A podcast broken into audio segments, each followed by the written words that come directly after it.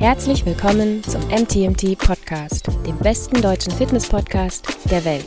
Der Podcast von Coaches für Coaches, Therapeuten und Therapeutinnen und alle, die wissen wollen, was wirklich zählt. Und somit herzlich willkommen zum MTMT Podcast. Folgenummer weiß der Basti. Du auch? Fragezeichen? 253 oder so. Mhm. Hallo. Wusste ich, dass du sagst. Schön, dass ihr hier seid. Wir haben ein Special Announcement. Warte, ich muss noch kurz ähm, im Chat suchen. Und zwar gibt's einen, eine Black Week von Löwenanteil. Ihr kriegt in der Woche vom 19. bis zum 27.11., also ab morgen, weil dieser Podcast droppt am Samstag und ihr hört den logischerweise auch alle nur am Samstag. Also 19. bis 27.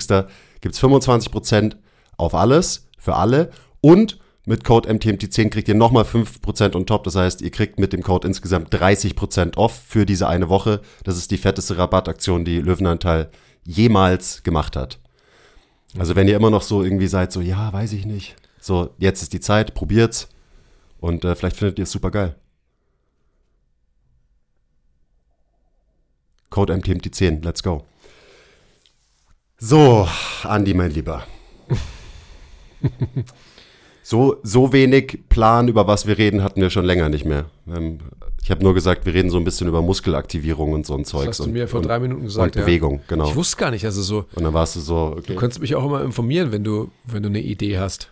Oder wenn deine, ähm, deine vielen Konversationspartner dir irgendwas zurufen, über was sie gerne gesprochen wollten haben. Ja, das habe ich irgendwie verpasst jetzt. Aber Macht ich ja war mir auch nicht so ganz sicher. Ich dachte, wir reden halt heute nochmal drüber, wie wir es sonst immer machen. Ja. So drei Minuten vor dem Podcast, über was wir podcasten. Aber es ist so ein, ein Thema, was jetzt so ein paar Mal aufgekommen ist. Irgendwie einmal auf Instagram, in den Kommentaren. Dann habe ich noch, habe ich noch was vom äh, Dario gesehen auf Instagram. Shoutout. Und habe irgendwie auch noch ein bisschen was drüber gelesen in letzter Zeit. Über was denn überhaupt? Ja, ist geheim. Okay. Also das heißt, du verrätst uns auch nicht. Nein, es, es geht so ein bisschen um eben Muskelaktivierung, willentliche Muskelaktivierung versus Muskelaktivierung, die einfach passiert. Es geht ein bisschen um muskuläres Denken, was Bewegen angeht, versus Bewegungsdenken, das, was wir halt machen, das, was eher so unserem Modell entspricht. Und es gab zum Beispiel, eben, es gab einen Kommentar, Basti hat einen Post gemacht über so eine Armbar-Screwdriver-Variante und hat halt quasi das als Alternative für diese klassische Außenrotation am Kabelzug vorgestellt. Und dann waren halt so Leute so, ja, aber da trainierst du doch die Außenrotatoren gar nicht mit der Übung. Und dann meinte ich so, ja, doch, die trainierst du schon, aber so dieser Mensch, der hat natürlich in isoliert, wie kann ich die Außenrotatoren eben isoliert belasten, damit die auch hypertrophieren. Und natürlich ist so eine Screwdriver-Variante, also für euch alle, man liegt auf dem Boden, auf dem Rücken, ähm, hat eine Kurzhandel oder eine Kettlebell, ausgestreckte Arm, man reacht und dann rotiert man einfach in der Position die Schulter. Das ist so die Übung, die der Basti vorgestellt hat. Und natürlich ist es so, dass da nicht so viel isolierte mechanische Spannung zum Beispiel auf die Außenrotatoren kommt. Darum ging es aber auch gar nicht in dem Video. Also es ist einfach nur, worum ging es in dem Video? Diese Übung wird ja verschrieben, so pauschal für Schultergesundheit. So, du hast Schulterprobleme, Du meinst jetzt Außenrotation? genau, Außenrotation am. Kabelzug. Ja. Mhm. Du hast Schulterprobleme, irgendwie beim Bankdrücken tut dir die Schulter weh, mach mal die Übung. Und dann hat der Basti gesagt so, nee, mach lieber die Übung. Und da bin ich voll bei ihm. Und natürlich haben die beiden Übungen ganz verschiedene Intentionen und da steckt auch was ganz, eine ganz andere Denkweise dahinter. Das eine ist halt wieder so sehr muskulär gedacht. A, ich, meine Außenrotatoren sind zu schwach. Und darüber können wir auch reden. So, was bedeutet überhaupt zu schwach? Und deswegen muss ich die eben Bodybuilding-mäßig so trainieren, dass ich halt mit viel Hebel und viel mechanische Spannung auf diese Muskelgruppe bringe. Und das ist dann gut für deine Schultergesundheit. Und so eine Übung, wie sie der Basti vorgestellt hat, ist halt eine viel integriertere Übung, nenne ich es jetzt mal, weil da geht es halt um mehr als nur isoliert eine Muskelgruppe irgendwie zu treffen mit viel mechanischer Spannung, sondern da geht es halt um ein Zusammenspiel aus Brustkorb und Schulterblatt und Oberarmknochen. So, da geht es genau darum. Da geht es quasi um Koordination. Und natürlich trifft man damit auch die Außenrotatoren. Aber nicht mit dem Fokus, maximale mechanische Spannung auf diese Muskeln zu bringen, sondern mit dem Fokus, dass diese Gelenke, dieses Gelenksystem sich halt als Einheit gut bewegen kann. Das heißt, da geht es quasi eher um Koordination, wenn du so willst. Mhm. Sachen können, können. Ja, und da gibt es noch eine, eine klaffende Lücke im Verständnis. So, das sehen wir immer wieder, eben in so Kommentaren, aber auch sonst.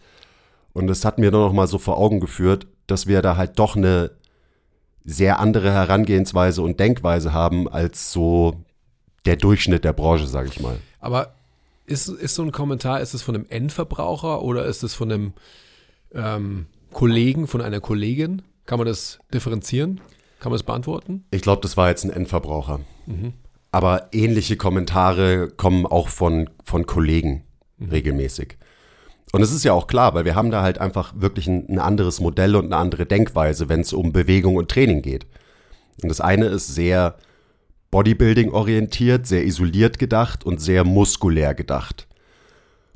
Und wir versuchen so gut wir können und wir tun das auch, eben nicht muskulär zentriert zu denken, sondern bewegungszentriert. Wie bewegt sich unser System? Wie arbeiten, wie rotieren Knochen gegeneinander? Wie arbeiten Strukturen zusammen? Weil eben, wenn man sich gut bewegt, dann bedeutet das auch immer, dass Strukturen irgendwie zusammenarbeiten müssen. Integriert. Dass eben ein Brustkorb mit dem Schulterblatt interagiert und das Schulterblatt dann dementsprechend mit dem Arm interagiert und so weiter. Aber muss man da echt noch drüber diskutieren? Da muss man immer noch krass drüber diskutieren. Ja, ich weiß, ich weiß. Anderes Beispiel ist auch so dieses klassische Muskelaktivierungsding. Mhm.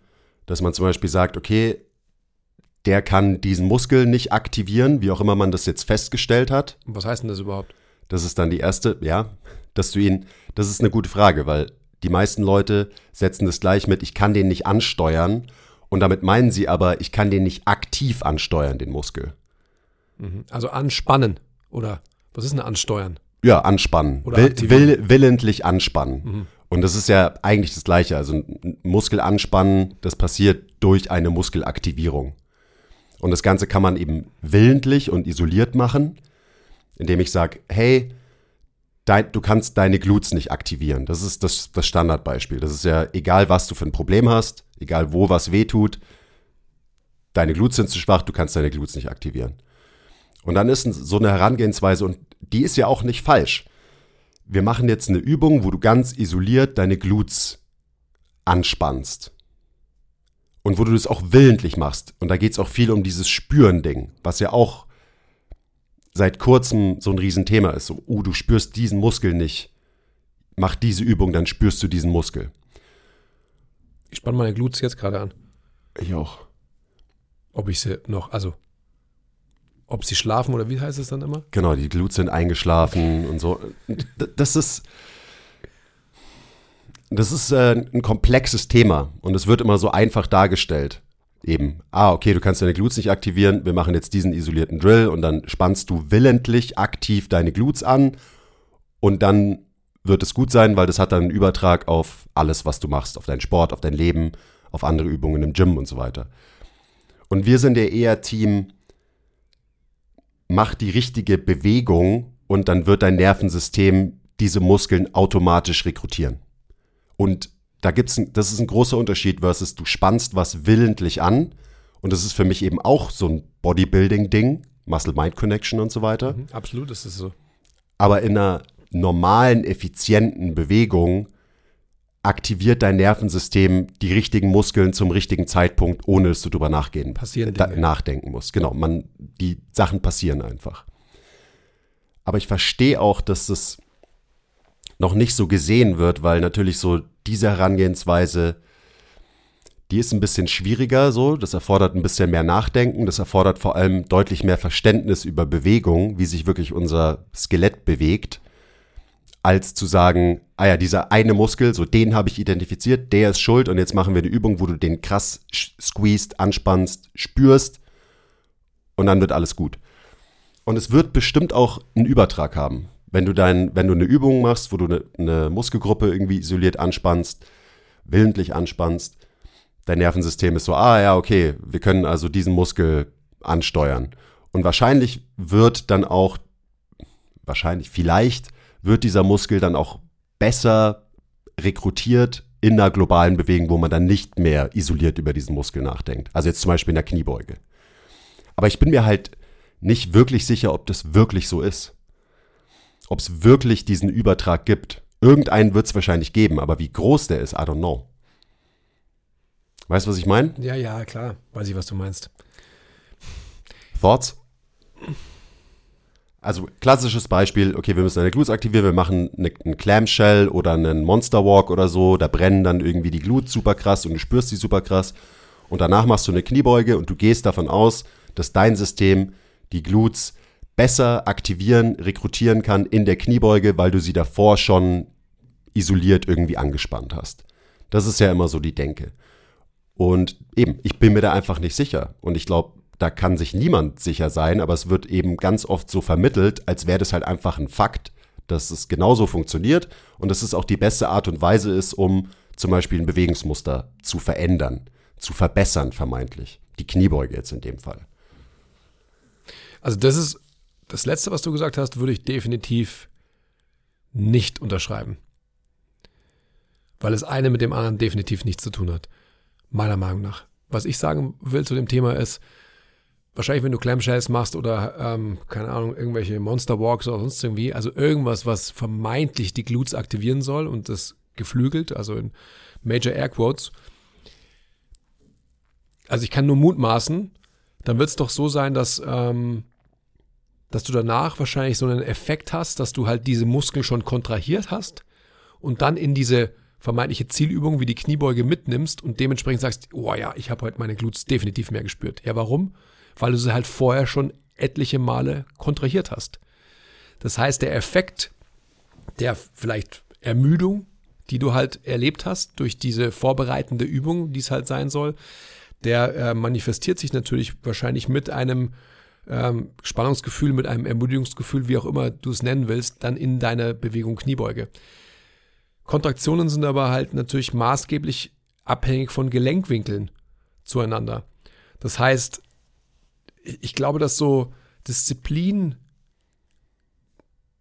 Trainer, also jetzt gerade in der Leichtathletik zum Beispiel, halt immer schon sowas gefühlt haben oder diese Erfahrung hatten, dass es ganz schwer ist, dass du quasi einen Übertrag schaffst zwischen einer, ich sag mal, Krafttrainingsübung und die Übersetzung in eine, zum Beispiel in einen Flop beim Hochsprung.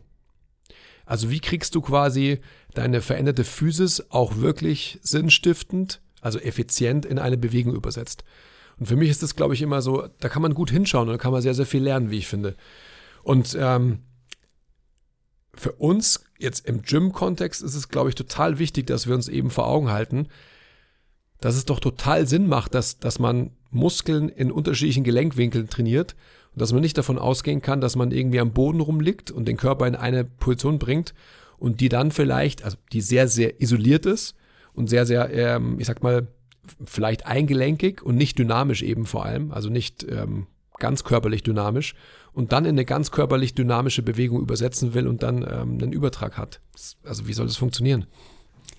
Ja, das ist ja genau der Punkt. Wie soll das funktionieren? Und das, man weiß es eben nicht. Und wir wissen ganz viele Sachen eigentlich nicht. Und dann werden aber genau solche Sachen einfach als Fakt kommuniziert und dargestellt. Und das stört mich halt, weil das immer so ein bisschen ja, fast schon arrogant ist, dass man irgendwie so tut, als würde man es wissen und das ist ein Fakt. Und dann bin ich immer so, ja, aber so genau wissen wir das eigentlich gar nicht. Und dann sollte man es, glaube ich, auch ein bisschen vorsichtiger formulieren, weil jetzt das Beispiel, bleiben wir bei Clamshell eben, du liegst auf dem Boden und klar, dein Nervensystem irgendwie versteht, ah ja, okay, ich kann diesen Muskel hier, ich feuer jetzt diesen Muskel, cool aber der Kontext ist so anders als eine Kniebeuge. Mhm. Zum Beispiel, da habe ich auch letztens ein ähm, Instagram-Video drüber gemacht, du hast nicht mal Bodenkontakt.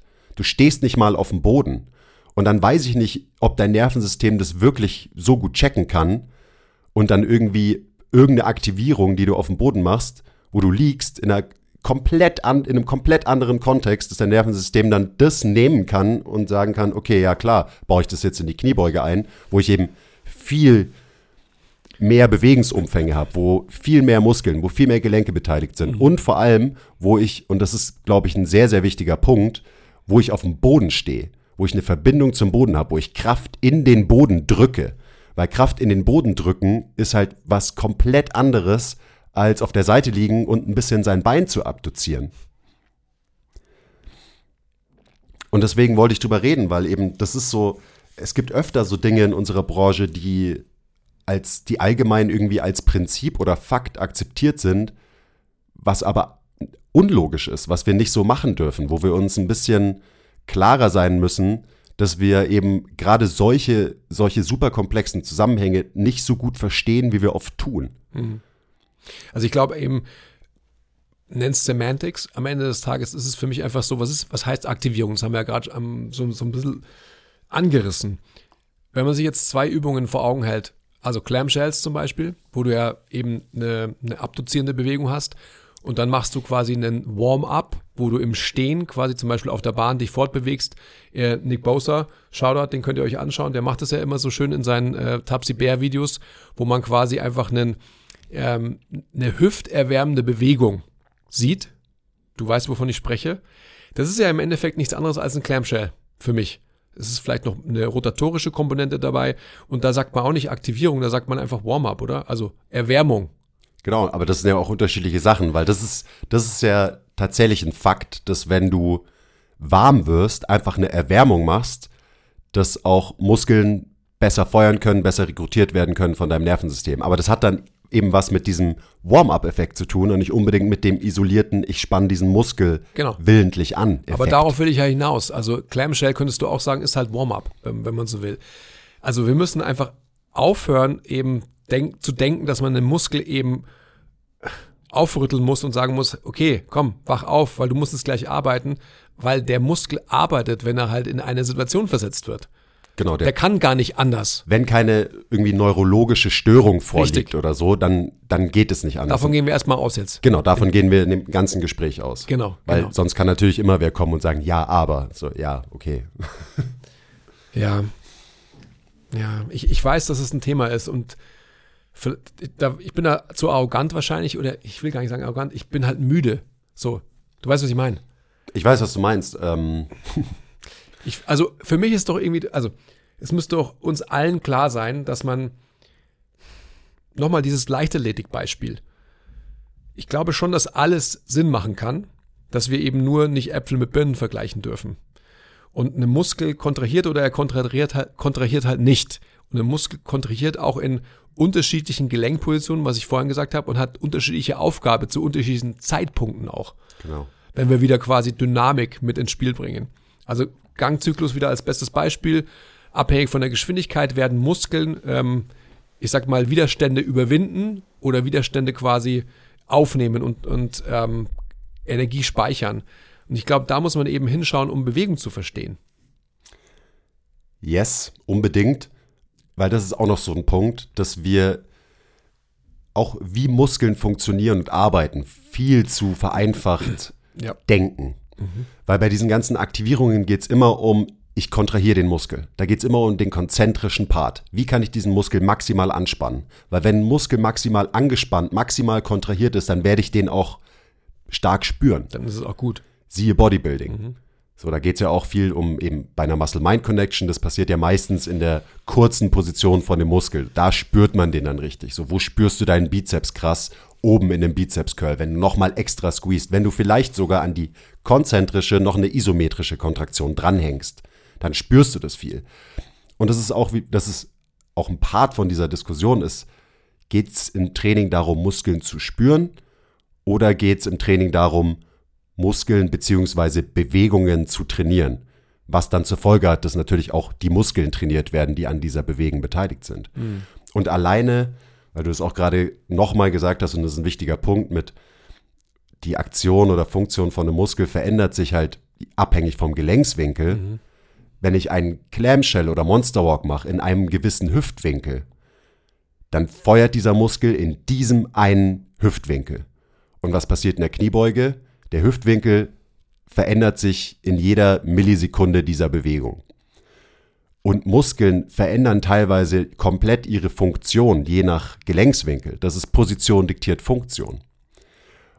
Und wir denken Muskeln viel zu simpel. wie Muskeln funktionieren und arbeiten, ist deutlich komplexer als das, was man lernt, wenn man sich die sogenannte funktionelle Anatomie anschaut. Und allein das ist vielen Leuten, glaube ich, nicht bewusst, mhm. weil funktionelle Anatomie zeigt dir, wie die Aktion von diesem Muskel ist in der anatomischen Position. Und die anatomische Position ist, ein Mensch steht da, hat die Handflächen nach vorne gedreht und guckt dich an. Was macht der Muskel in dieser Position? Und es verrät dir eben nicht, also da kannst du zum Beispiel sagen, ja, der Piriformis in, in der anatomischen Position ist ein Außenrotator im Hüftgelenk. Richtig. Aber wenn ich in eine Kniebeuge gehe, dann wird der Piriformis, je tiefer ich gehe, je kleiner der Hüftwinkel wird, immer mehr zu einem Innenrotator. Und das meine ich damit, dass Muskeln halt, also das ist das. Die Aktion von Muskeln ist abhängig von Gelenkswinkeln und die ist dynamisch in der Bewegung. Und das macht das Ganze sehr, sehr komplex, weil du dann eben nicht sagen kannst, ja, der Piriformis ist einfach ein Außenrotator, sondern du musst dir das anschauen und sagen, ja, wo ist ein Außenrotator? Wann ist ein Außenrotator? Und wann ist er vielleicht sogar ein Innenrotator?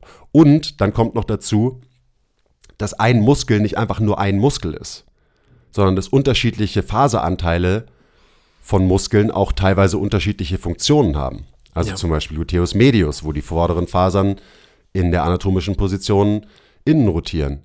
Und die hinteren Fasern haben aber einen Hebel für Außenrotation. Mhm. Auch da, wir, wir haben das irgendwann so eingeteilt mit diesen Muskeln. Wir haben gesagt, dieser Muskel heißt so. Und dann habe ich die funktionelle Anatomie in Anführungszeichen dazu gesagt und oder definiert, nicht definiert, sondern das ist ja anhand von ähm, Kadaverstudien dann hauptsächlich, ähm, wurde halt dann so das kategorisiert. Und es wurde eben eingeteilt und gesagt, so ja, der Muskel macht das, der Muskel macht das. Aber wie der Muskel dann tatsächlich in der echten Welt in Bewegung, in einem lebenden Menschen agiert, ist oft was ganz anderes. Und auch das ist ein Punkt, der dieses ganze isolierte Muskelaktivierungsding ja, also sollte man definitiv hinterfragen, wenn einem diese Dinge bewusst sind, hm. wenn man sich die tatsächliche Funktion von äh, Muskeln oder Muskelgruppen anschaut. Ich glaube, dass so wichtig ist, und du hast es jetzt zwar mehrmals erwähnt, aber du hast es noch nicht gegenübergestellt. Ähm, das haben wir auch schon öfters gemacht, aber das kannst du ja vielleicht nochmal den Unterschied zwischen Aktion und Funktion. Ähm, weil, weil den gilt es ja erstmal festzuhalten, weil das ist ja auch so grundsätzlich wichtig für diese Diskussion. Und dann letztendlich auch vielleicht in den Kontext Training gebracht. Also was ist Bodybuilding und was könnte man im Krafttraining über die Grenzen des Bodybuildings hinaus auch noch erreichen?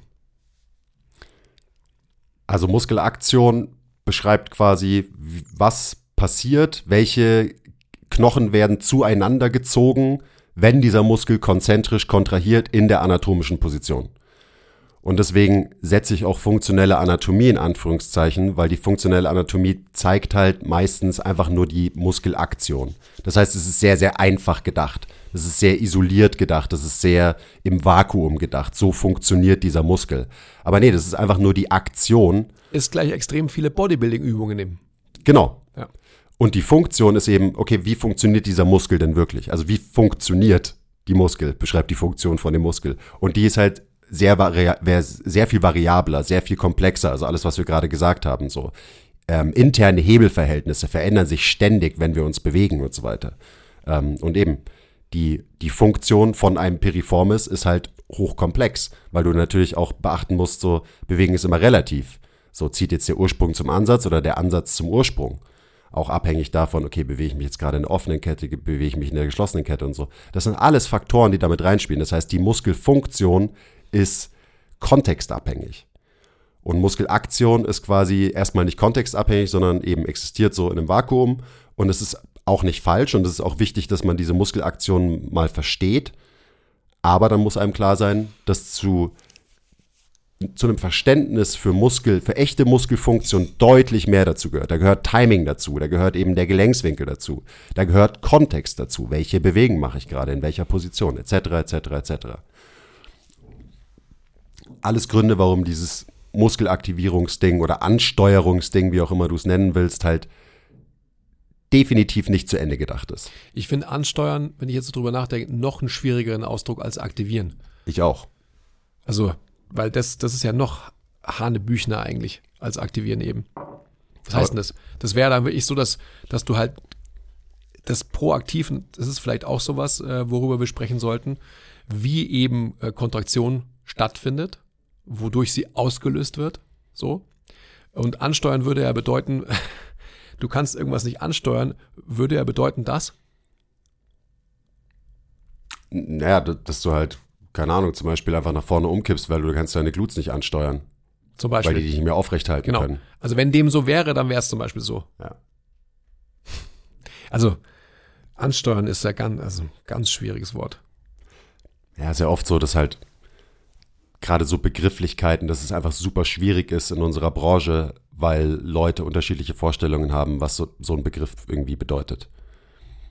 Und wenn wir jetzt nochmal bei dem Aktion versus Funktionsthema bleiben und wieder zurückkommen zu meinem allerersten Beispiel, dann ist auch klar, warum halt jemand sagt, ja, die Außenrotatoren, die trainierst du am besten mit Außenrotation am Kabelzug. Weil das ist halt in Muskelaktion gedacht. So, ja, natürlich kann ich die, diese Muskeln irgendwie beladen, belasten, wenn ich die Aktion von diesem Muskel trainiere. Und die Variante, die der Basti gezeigt hat, so diese Armbar-Screwdriver-Variante, die lässt den, die Außenrotatoren und auch die Innenrotatoren übrigens ähm, eher in der Funktion arbeiten, weil die Funktion der Rotatorenmanschette ist eben nicht unbedingt das Schultergelenk zu rotieren, sondern es ist erstmal den Schulterkomplex zu stabilisieren. Und stabilisieren ist nichts Statisches, sondern dynamisches Konstrukt. Das heißt, die Rotatorenmanschette sorgt dafür, dass der Oberarmknochen in der Gelenkpfanne bleibt, während ich Sachen mit meinem Arm mache, während, während ich meinen Arm durch die Gegend führe. Das heißt, die Rotatorenmanschette arbeitet jedes Mal, wenn ich Bankdrücken mache, Überkopfdrücken mache, Rudern mache, jedes Mal, wenn ich meinen Oberarmknochen in der Gelenkpfanne bewege, muss die Rotatorenmanschette ihre Funktion erfüllen, damit eben, und das ist ja auch ganz interessant, damit oberflächlichere, größere, stärkere Muskeln wirklich die Kraft entwickeln können. Mhm. Und so funktioniert es ja in der Hüfte auch. So, die Hüfte hat ja auch eine Rotatorenmanschette. Das heißt, die, ähm, so ein paar Muskeln, meistens die tiefliegenden Muskeln, die kleineren Muskeln, die schmeißen den Lob und die Delts, die Pecs, die großen, starken Muskeln, die finishen das Ganze mit einem Alley-Oop-Dank. Die kleinen Muskeln geben die Vorlage und die großen Muskeln nehmen dann den Ball Volley und schießen ihn ins Tor. Weißt du? Ja. Und da gehört zum Beispiel auch dazu, dass jetzt zum Beispiel die Außenrotatoren, die machen das nicht nur durch konzentrische Kontraktionen, sondern auch durch isometrische Kontraktionen und auch durch exzentrische Rotationen. Das heißt, die die Außenrotatoren sind nicht nur aktiv, wenn meine Schulter nach außen rotiert wird, sondern die sind auch aktiv, wenn sie nach innen rotiert wird und müssen das halt auch kontrollieren, müssen diese Bewegung koordinieren, müssen sie stabilisieren, was in dem Fall eigentlich alles das gleiche ist. Also diese Begrifflichkeiten jetzt. Und ich finde, auch so, wenn man sich normale menschliche Bewegungen anschaut, Gangzyklus zum Beispiel, der nährt sich eigentlich mehr von isometrischen und auch exzentrischen Kontraktionen als von tatsächlichen konzentrischen. Weil, ja, wenn man es kann. Wenn man es kann, ja. Also wenn man sich effizient bewegt, dann will man eigentlich relativ wenig äh, Muskelaktivität haben. Weil dann verbrauchen wir wenig Energie und unser System ist auf Effizienz gepolt und will immer so wenig Energie wie möglich verbrauchen. Und eine exzentrische Kontraktion scheint deutlich energieeffizienter zu sein als eine konzentrische. Und auch, auch das ist einfach sehr interessant, weil wir denken, glaube ich, im Krafttraining sehr, sehr wenig drüber nach, über die exzentrische Aktion von Muskeln in Bewegung, sondern wir denken eben immer Konzentrik, Konzentrik, Bodybuilding, Bodybuilding wie kann ich diesen Muskel, wie kann ich maximale mechanische Spannung auf diesen Muskel applizieren. Und eben für Hypertrophie, um Hypertrophie zu maximieren, ist es ja auch total richtig und wichtig. Ich kann Bewegungen immer so manipulieren, dass ich viel mechanische Spannung auf einen Muskel bekomme. Und das wird einen Hypertrophie-Reiz zur Folge haben. Und es ist für das Ziel maximaler Muskelaufbau von gewissen Muskeln natürlich auch total sinnvoll. Aber wenn es dir darum geht, dass du dich gut und effizient bewegst, dann wird es halt komplexer weil dann eben andere Kontraktionsformen beteiligt sind, weil Muskeln zusammenarbeiten, was sie sowieso tun. Also sowas wie eine Isolationsübung gibt es auch nicht. So, wir nennen das so. Ist auch okay, dass wir das so nennen, aber einem muss trotzdem klar sein, dass es nie sowas, dass sowas einfach nicht existiert, dass ich nicht einen Muskel isoliert trainieren kann. Unser System ist viel zu komplex ähm, und miteinander verwoben, ähm, als dass, es, dass man sich das so einfach machen könnte. Hey, du hast bestimmt schon von den MTMT Skill Meetings gehört. Was ist das Ganze überhaupt? Das sind unsere internen Fortbildungen, die wir jetzt seit Anfang 2020 machen. Inzwischen über 170 Folgen und fast jede Woche kommt eine neue dazu. Wenn du also Trainer bist oder Physio und dich für Themen wie Biomechanik, Bewegungstheorie, Kommunikation, Trainingsplanung interessierst, dann sind die Skill-Meetings ein absoluter No-Brainer. Das ist der beste Deal im Fitness-Game. Für 9 Euro im Monat, monatlich kündbar, erhältst du Zugriff auf alle Videos. Wenn du also dein Verständnis und deine Arbeit und dein Training aufs nächste Level bringen willst, dann solltest du zuschlagen.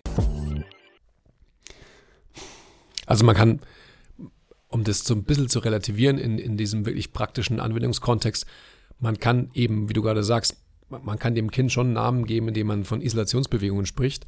Man wird aber, ja, unbedingt. man wird aber natürlich bei allen Isolationsbewegungen, genau was du gerade sagst, trotzdem auch die Beteiligung anderer Muskeln spüren müssen. Also sonst wären wir ja eine Maschine. Also bestes Beispiel für mich immer jegliche Form von, von, von Fleiß, egal ob jetzt mit Kurzhanteln, aber vor allem auch am, am Seilzug. Jeder wird wahrscheinlich das Gefühl gehabt haben, irgendwann mal ähm, auch einen ermüdeten Bizeps zu haben oder auch einen Pump im Bizeps zu haben, wenn man quasi halt Cable trainiert hat. Weil der Bizeps halt auch ein Kraftüberträger in dieser ganzen Kette ist. Logo. Und deine ganze Rotatormanschette muss auch noch mitarbeiten. Und deswegen antworten wir auch auf so Fragen wie, hey, was ist eure Lieblingsübung für Rotatorenmanschette? Absichtlich drauf mit drücken, ziehen. Die großen, mehrgelenkigen, komplexen Bewegungen. Das sind immer unsere Favoriten, weil wenn man die gut macht, dann werden die Muskeln die Sachen machen, die sie machen sollen. Und dann wird man die Muskeln auch in ihrer eigentlichen Funktion trainieren. Sprich, die Funktion der Rotatorenmanschette.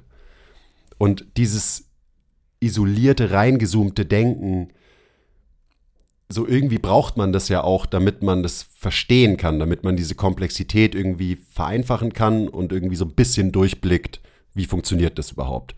Und so hat, so fängt, glaube ich, jegliches Verständnis für Training und Bewegen erstmal an. Das ist auch okay. Was ich dann schwierig finde, ist, wenn man sich nicht weiterentwickelt in dem Verständnis und quasi immer da bleibt, immer in diesem eben muskelzentriertes Denken, dieses maschinige Denken, so, das ist ein wichtiger Punkt. Also wirklich, betrachtest du, ist dein Modell vom menschlichen Körper, ja, das ist, ist eine Maschine, das sind Hebel und an diesen Hebel ziehen Dinge und die bewegen die Hebel zueinander. Und irgendwie ist es ja auch so, aber eigentlich ist es noch viel, viel, viel komplexer als das. So. Alleine die ganzen Systeme, die man dabei wegignoriert. Also zum Beispiel unsere Knochen, wie bewegen sich die Knochen zueinander. Dann gibt es auch noch irgendwie Faszien, die, wo eh niemand so wirklich weiß, was die jetzt eigentlich machen und wie die funktionieren und so. Okay, ignorieren wir weg. Wir konzentrieren uns nur auf den Muskel und tun so, als würden diese Dinger in Isolation funktionieren. Was einfach nicht so ist. Und soweit sollten wir eigentlich, also soweit sollte jeder Profi sein, der das schon seit ein paar Jahren macht, finde ich. Weil man dann einfach ein besseres Modell von menschlicher Bewegung am Ende hat. Was dazu führt, dass du auch bessere Trainingsinterventionen natürlich findest, weil das ist ja dann das ultimative Ziel, dass du einfach im Trainingsprozess bessere Entscheidungen triffst, ähm, weil du ein besseres Verständnis hast von Bewegen. Gibt es denn, also ich frage mich gerade, warum es die Diskussion überhaupt gibt. Also wie ist denn, du weißt, ich bin ja nicht up to date, wie ist denn so diese, die Entwicklung der, der Szene, sage ich jetzt einfach mal, beziehungsweise gibt es quasi so ein,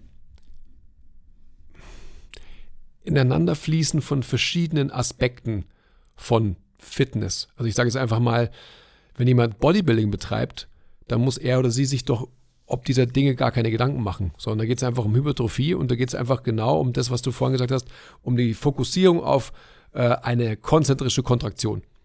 Wo liegt denn überhaupt das Problem im Verständnis? Also an welcher Grenze? Im Übergang von Fitnesstraining zu Therapie oder wo, wo entsteht überhaupt dieses, dieses Thema, slash vielleicht diese Problematik in diesen Diskussionen, die wir jetzt gerade führen? Warum gibt es die überhaupt?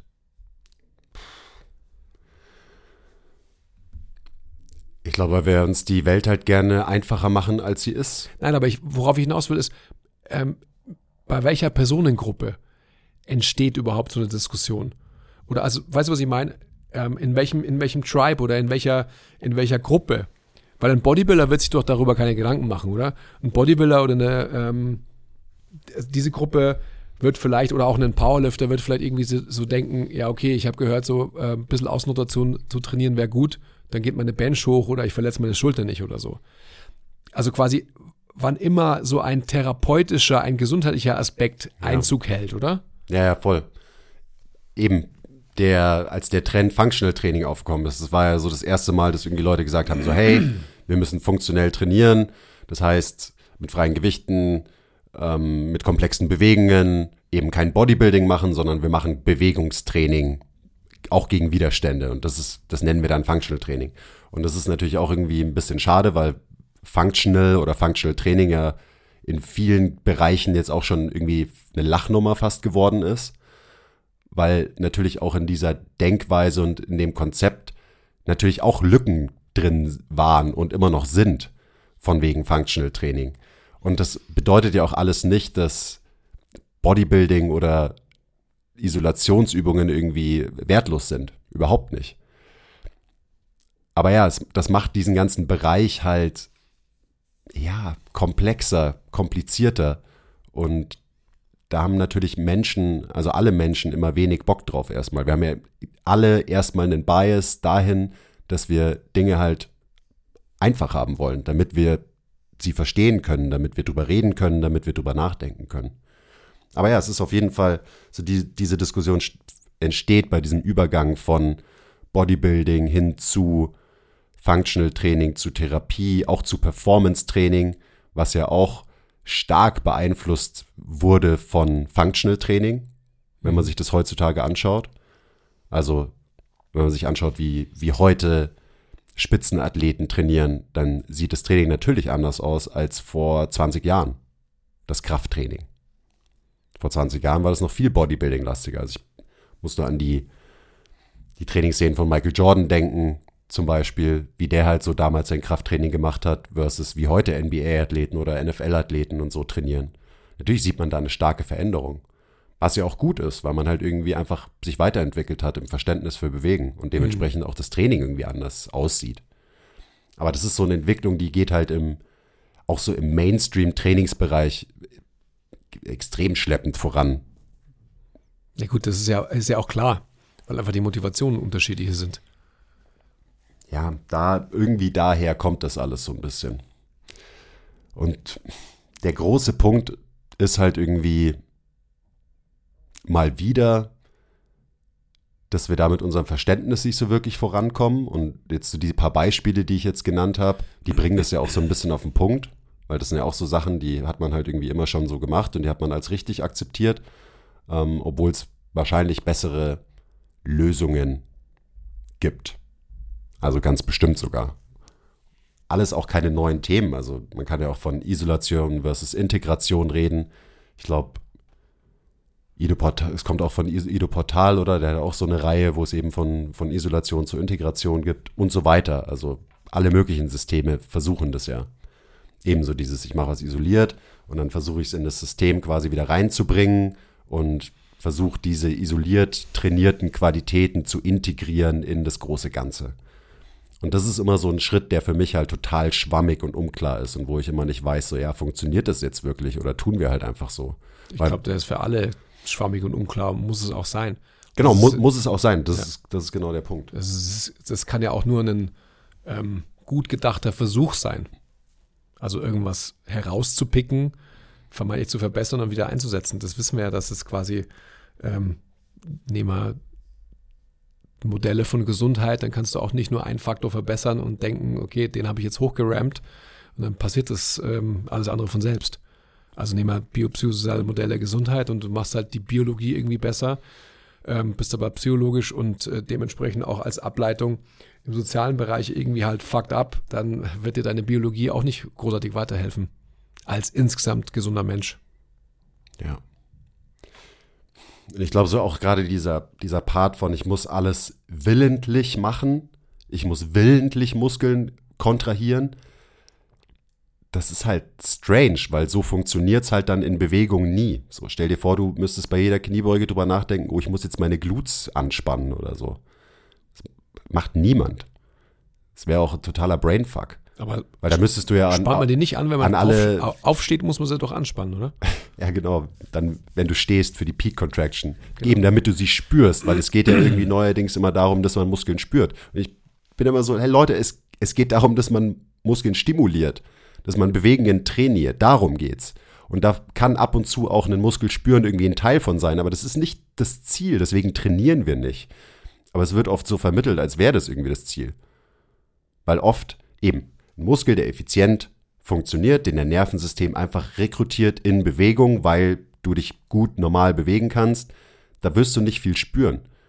Weil wenn Dinge gut funktionieren, effizient funktionieren, alles gut zusammenspielt, dann gibt es keinen Grund für eine große Muskelwahrnehmung. In der Kniebeuge zum Beispiel. So klar kann es sein, dass wenn du eine Kniebeuge sehr quad-dominant machst, dass du mehr deine Quads spürst. Logisch.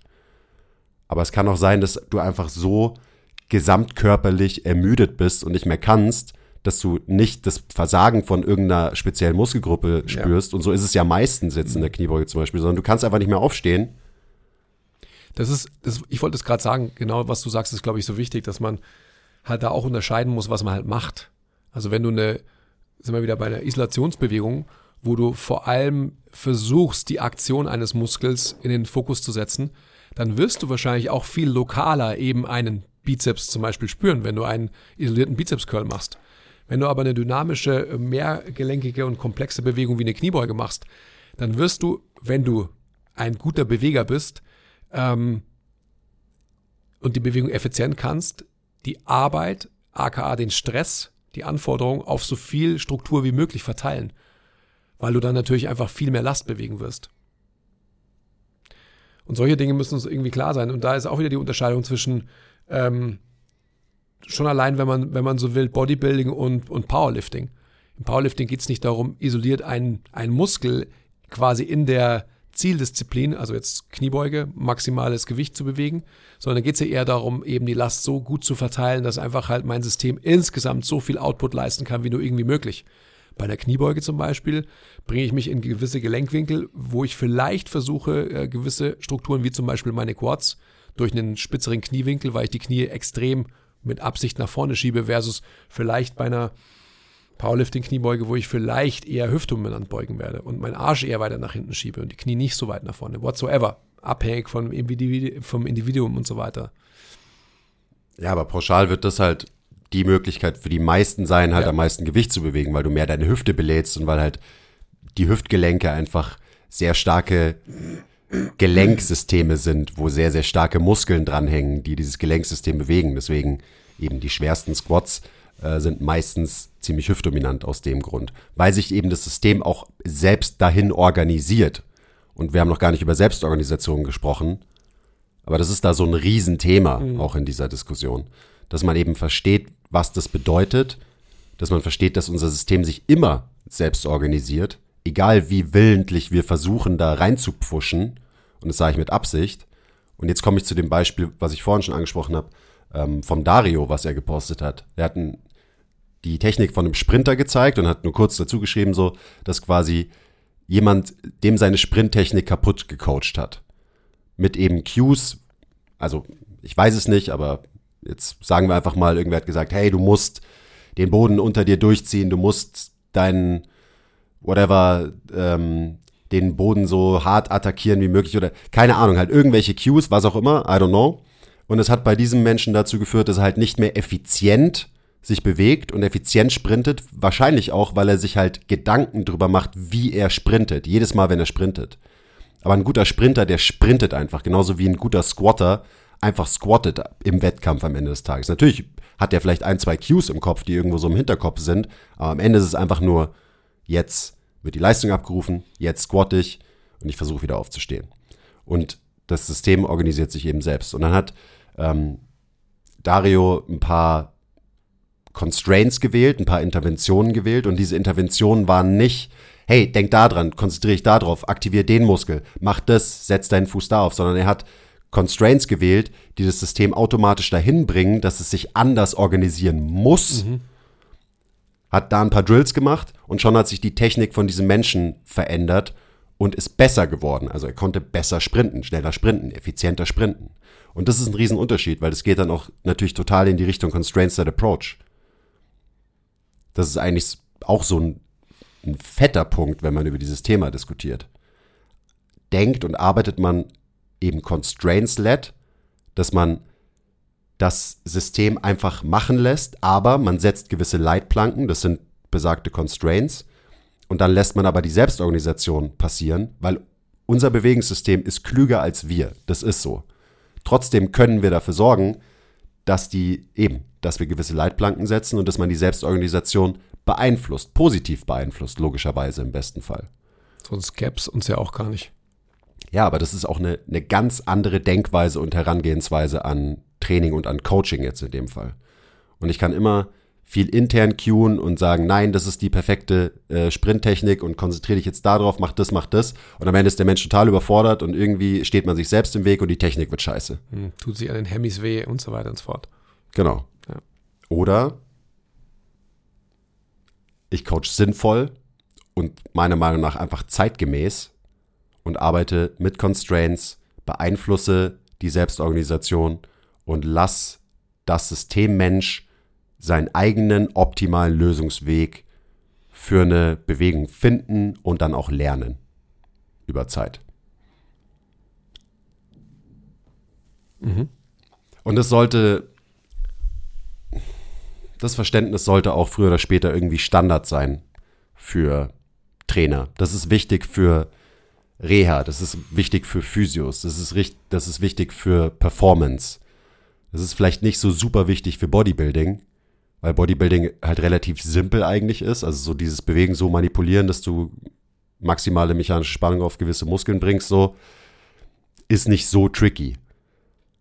Auch wenn es oft so dargestellt wird, als wäre es total tricky, aber ist es nicht, weil da hat sich nicht, da hat sich eigentlich nicht so viel getan im Muskelaufbau-Game. Wenn du da ein paar Jahrzehnte zurückblickst versus heute, das ist so, ja, um was geht's hauptsächlich? Dass du dich auslasten kannst, dass du dich fucking anstrengen kannst, dass du eine sinnvolle Trainingsplanung hast, was Volumen, Intensität angeht, bla bla bla bla. Und ich finde immer, das wird immer so verwissenschaftlich und ähm, verkompliziert. Das, da haben wir auch schon mal drüber geredet, so Hypertrophie ist eigentlich total simpel. Aber sich effizient zu bewegen und auch sein Training so anzupassen, dass sich Menschen eben besser bewegen, das ist ein bisschen komplexer. Beinhaltet ein bisschen mehr. Zum Beispiel diese ganzen Themen, die wir, über die wir jetzt gesprochen haben oder die wir angeschnitten haben.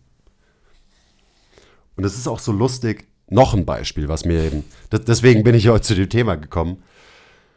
Ähm, ich habe diese klassischen Studien, die mal gemacht wurden, ähm, wann aktiviert sich die Core-Muskulatur, irgendwie nochmal mir angeschaut, wenn ich zum Beispiel meinen Arm hebe, wo rausgekommen ist, dass die oder gewisse Muskeln im Rumpf quasi schon feuern, bevor ich meinen Arm bewege.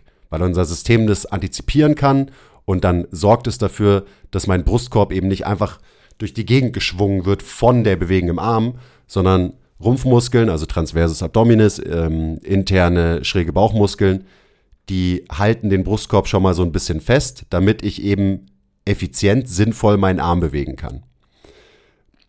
Und das ist cool, das ist äh, super, eine super interessante Erkenntnis, dass es so funktioniert. Also dass diese antizipatorischen Kontraktionen zum Beispiel.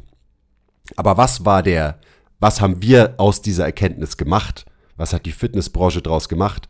So, ah, Transversus Abdominis ist wichtig, weil stabilisiert meinen Rumpf, meine Wirbelsäule.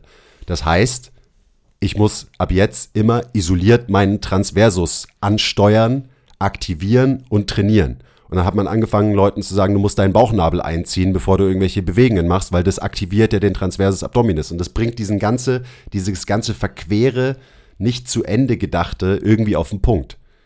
Weil auch da geht es darum, so diese Kontraktionen, die werden passieren, wenn ich die richtigen Bewegungen mit einem Menschen mache.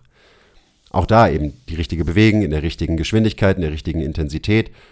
Und es geht eben nicht darum, dass ich dieses, diese Studienergebnisse sehe und dann sage, ah ja, Transversus-Kontraktion super wichtig für Core Stability, was auch immer das heißt. Also cue ich jetzt jedem Menschen, dass er aktiv seinen Transversus Abdominis anspannt. Es geht darum, dass es einfach passiert.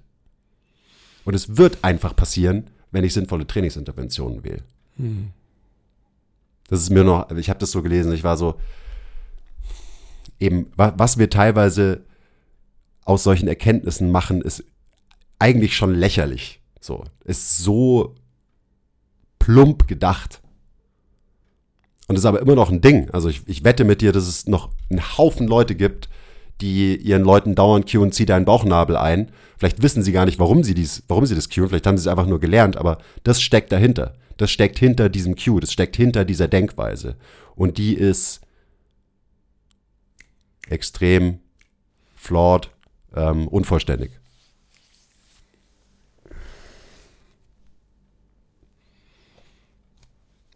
Ja, keine Ahnung, super viel gerantet über so Sachen jetzt.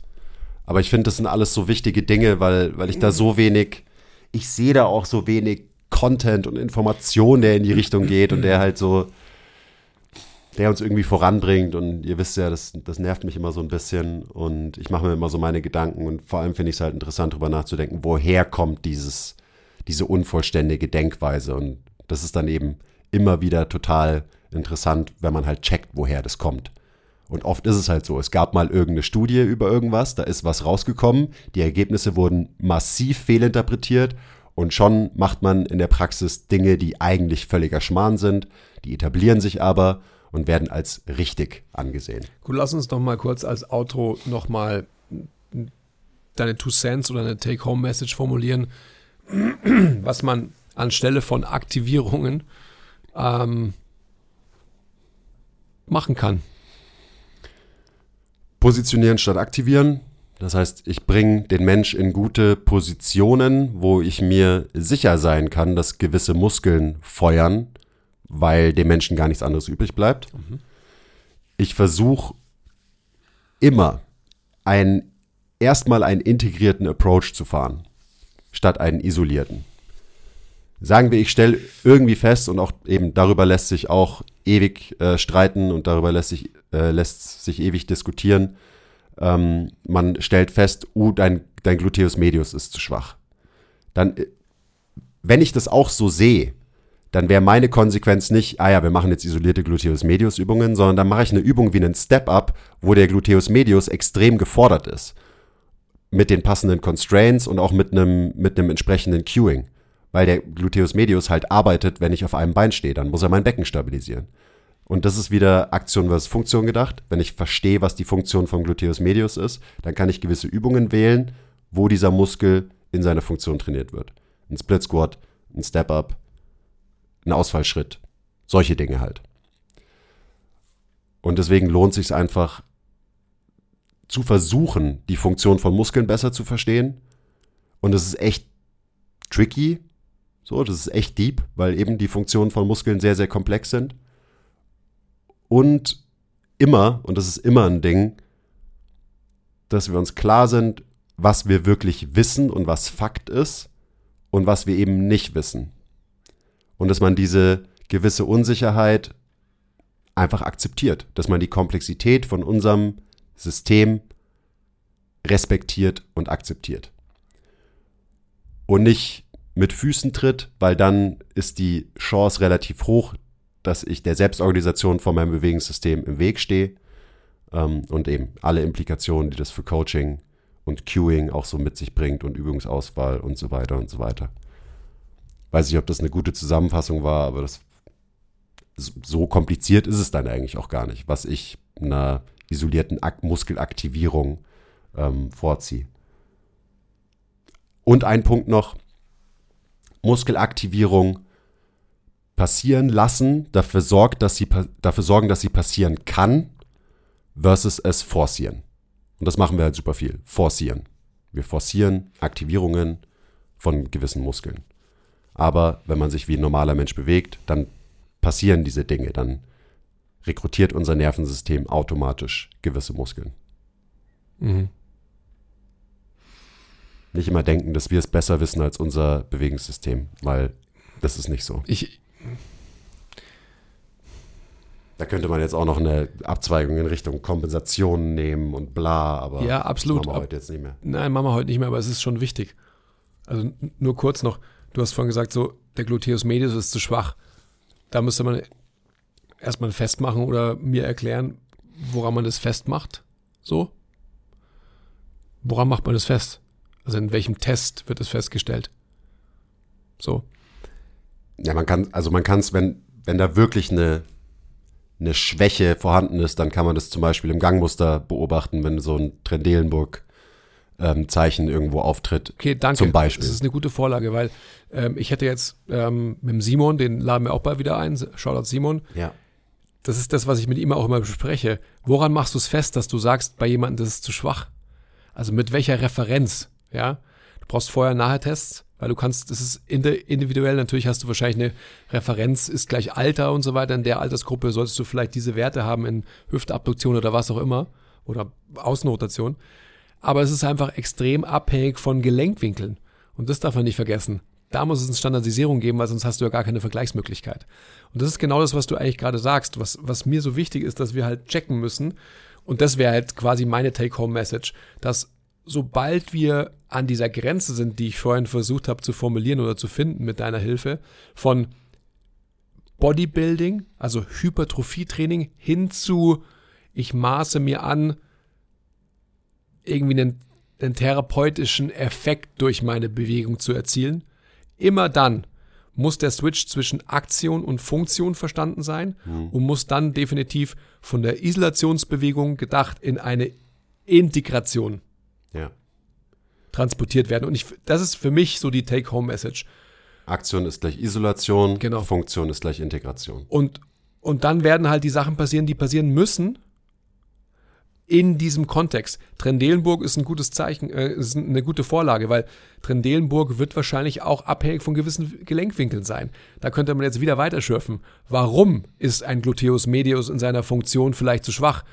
Warum ist es so? Weil vielleicht die Wirbelsäule, aka das axiale Skelett, in einer Ausgangsposition besteht, dass quasi die, die Kraftentfaltung von einem Gluteus medius gar nicht entstehen kann, etc., etc., etc.